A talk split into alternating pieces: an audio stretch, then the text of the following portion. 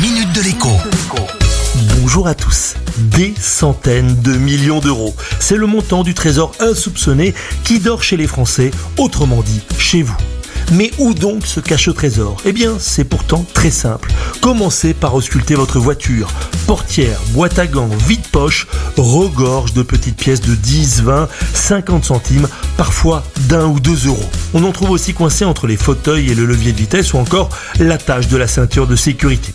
À la maison, des tas de petites pièces dorment également au fond de vos tiroirs ou encore au milieu des punaises et des boîtes d'allumettes dans d'improbables cendriers remplis de bibelots inutiles. On en trouve aussi au fond des poches de bien des manteaux et vestes quand elles ne sont pas allées se réfugier au fond des doublures. Et puis bien sûr, on en trouve cachés bien au chaud dans les fauteuils et dans les canapés.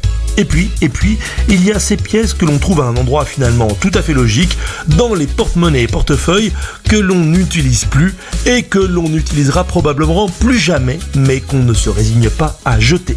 Certaines petites pièces attendent depuis tellement longtemps de revoir la lumière du jour qu'elles arborent sur l'une de leurs faces une semeuse. Ce sont des centimes de francs ou encore des francs qui n'ont plus d'autre valeur que sentimentale, sauf, sauf certaines séries rares.